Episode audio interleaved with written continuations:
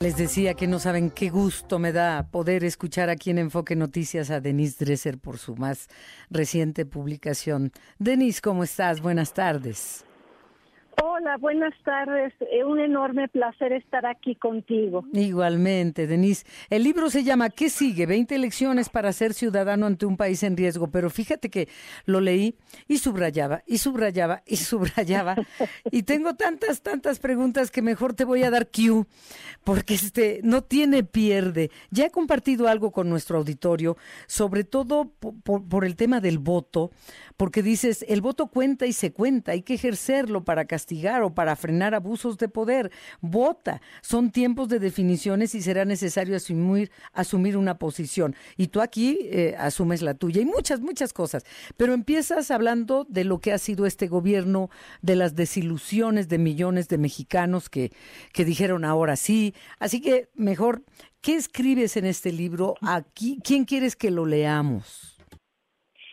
Quiero que lo lean quienes eh, todavía tienen la aspiración de que México sea un país más democrático, más equitativo, más justo y más seguro y no al revés. Porque el libro es una revisión crítica del último sexenio, esos cinco años más bien, eh, y es una lectura que eh, escribí el libro con una enorme urgencia, con una gran pasión por mi país alertando sobre los riesgos que veo, incluso para aquellas personas que votaron por Andrés Manuel López Obrador, que ahora se sienten traicionadas, desilusionadas y eh, ven como yo eh, la erosión democrática, ven eh, la forma en la cual se están capturando las instituciones o poniéndolas al servicio del partido dominante, como alguna vez lo fue el PRI. Eh, a lo largo de 20 capítulos analizo desde diferentes ángulos a este gobierno, por qué me preocupa lo que se ha hecho y lo que no se ha hecho. Y cada capítulo termina con una lección para un ciudadano que quiere pensar, ser participativo eh, y no dejarse seducir por esta narrativa del autoritarismo disfrazada de preocupación por los pobres y recuperación de la soberanía perdida. Y lo dice alguien que siempre ha sido crítica de los gobiernos, que se considera una persona socialdemócrata de izquierda, que en algún momento pensó que era necesario un cambio profundo pero veo con una enorme preocupación y con una gran desilusión que la transformación ha sido un pretexto para usar una bola de demolición contra todo aquello que penosamente, arduamente fuimos construyendo a lo largo de los últimos 30 años, Adriana. Sí. Sí, sí, sí. Ahora ya estamos en precampañas. Ya hubo pre, pre, pre, pre, pre, pre, pre. Bueno, entonces, este, hay una parte en la que también dices que eh, el partido en el poder busca alterar las reglas de la democracia disfuncional para nunca perder el poder. ¿Quieres entrar en detalle en eso, por favor? En la página 50. Todas las separé, pero eh, me pareció un punto importante. No, hay un capítulo que se llama Rechaza la regresión, otro que se llama Di no al viejo régimen, porque veo mucho de regresivo.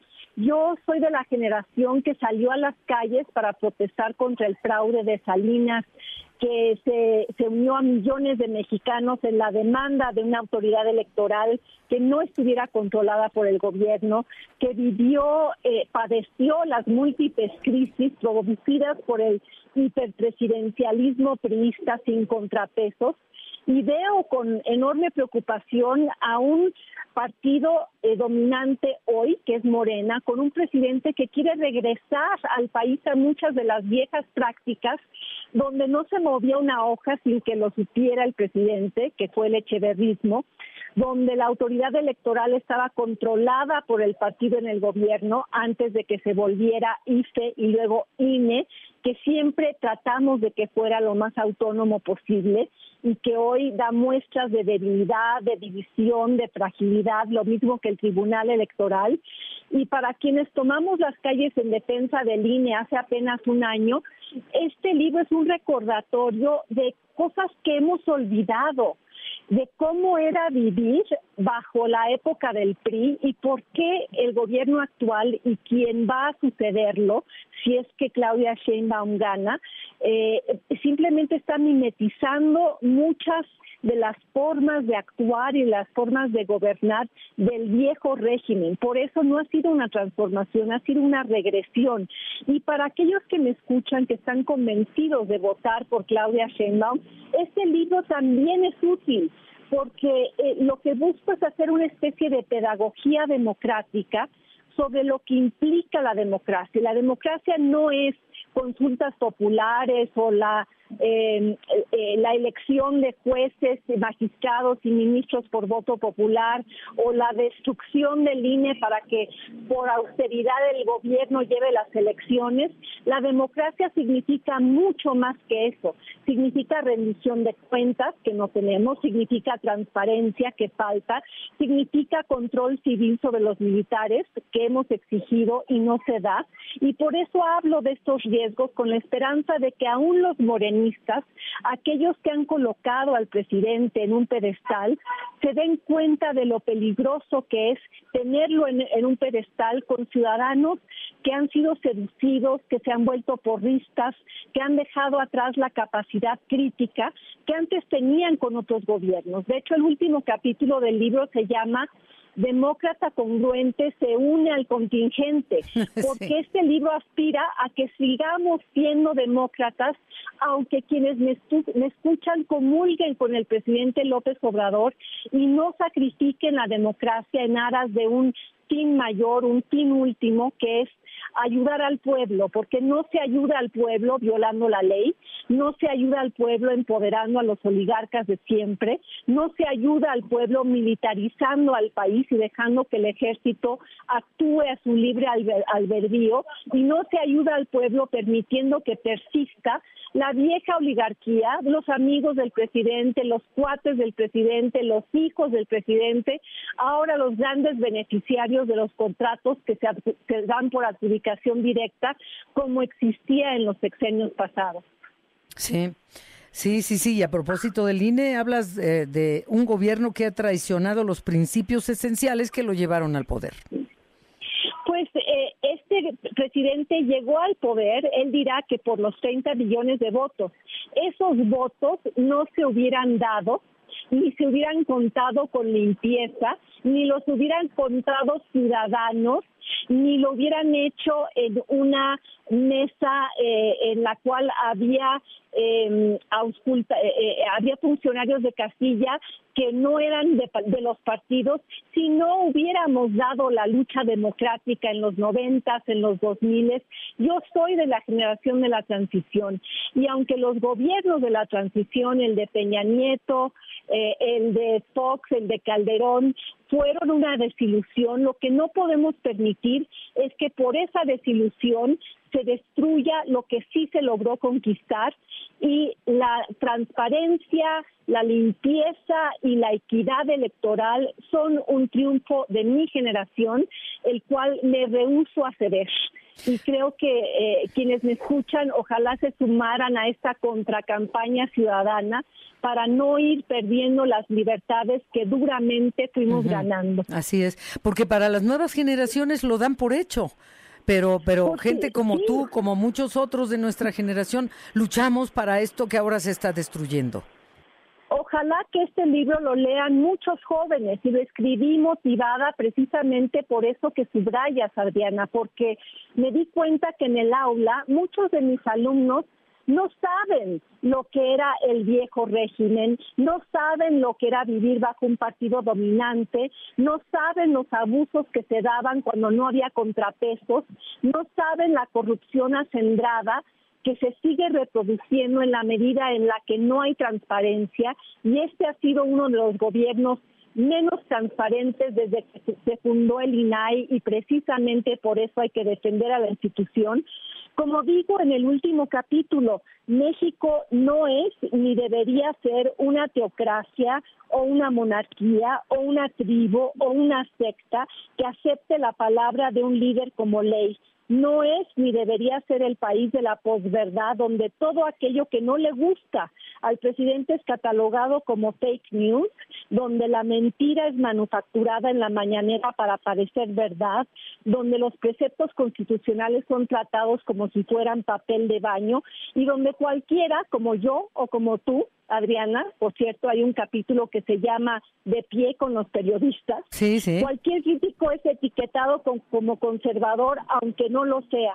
Y donde la democracia disfuncional se vuelve de pronto la democracia acechada por esa mancuerna partido-gobierno que está surgiendo nuevamente. Sí, sí, y hoy, el, sin ir muy lejos, hoy el Denis Dresser, hoy el presidente López Obrador dijo que no escucháramos noticias, que no, que escucha una cadena y claro, empieza a golpear cadenas, a veces con nombres y apellidos a periodistas, y, y bueno, bueno, hablan mal del gobierno, de todo, otra y lo mismo, otra y lo mismo, no, pues ya mejor pónganse, a, hasta propuso que se escuchara a una banda de música, una banda, banda, banda, de esas que también, por cierto, escriben narcocorridos, no me acuerdo cómo lo mencionó.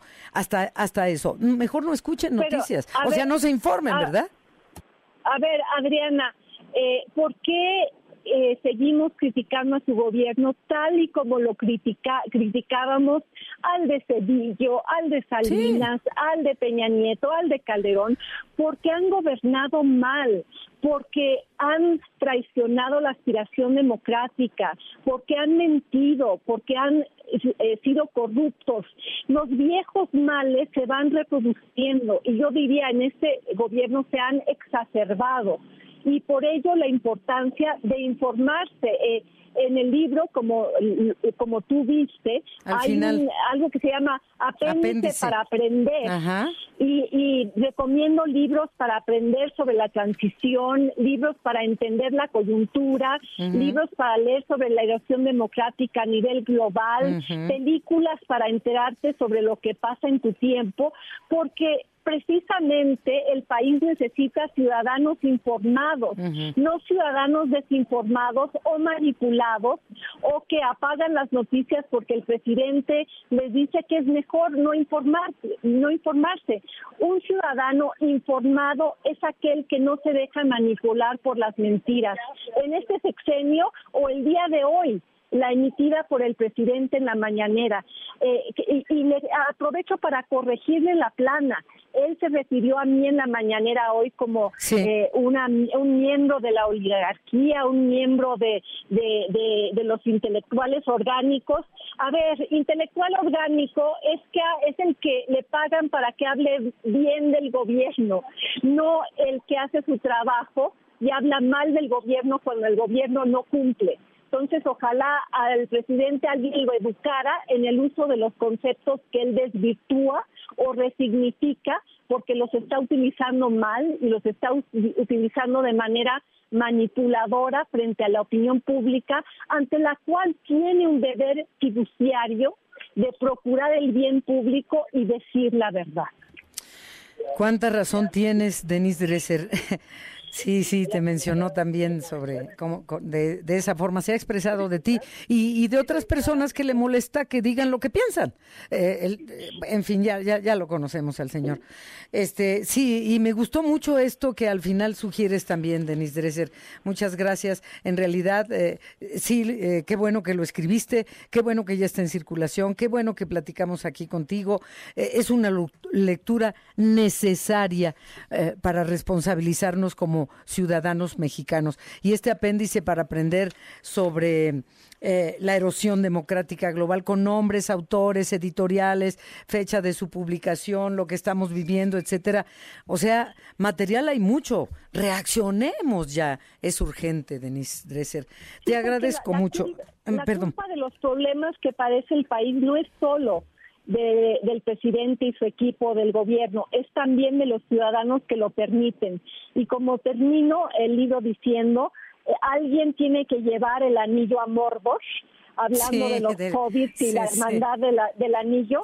Y ojalá seas tú, Adriana, y ojalá sean todos los que nos escuchan esta tarde. Sí, sí, ahora que te despida voy a leer esa parte del libro ya eh, al final cuando te refieres al Señor de los Anillos. Habrá que ser hobbits Bueno, pues muchísimas gracias, querida Denise. Un abrazo y feliz año.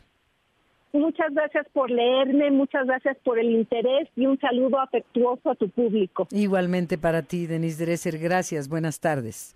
Buenas tardes.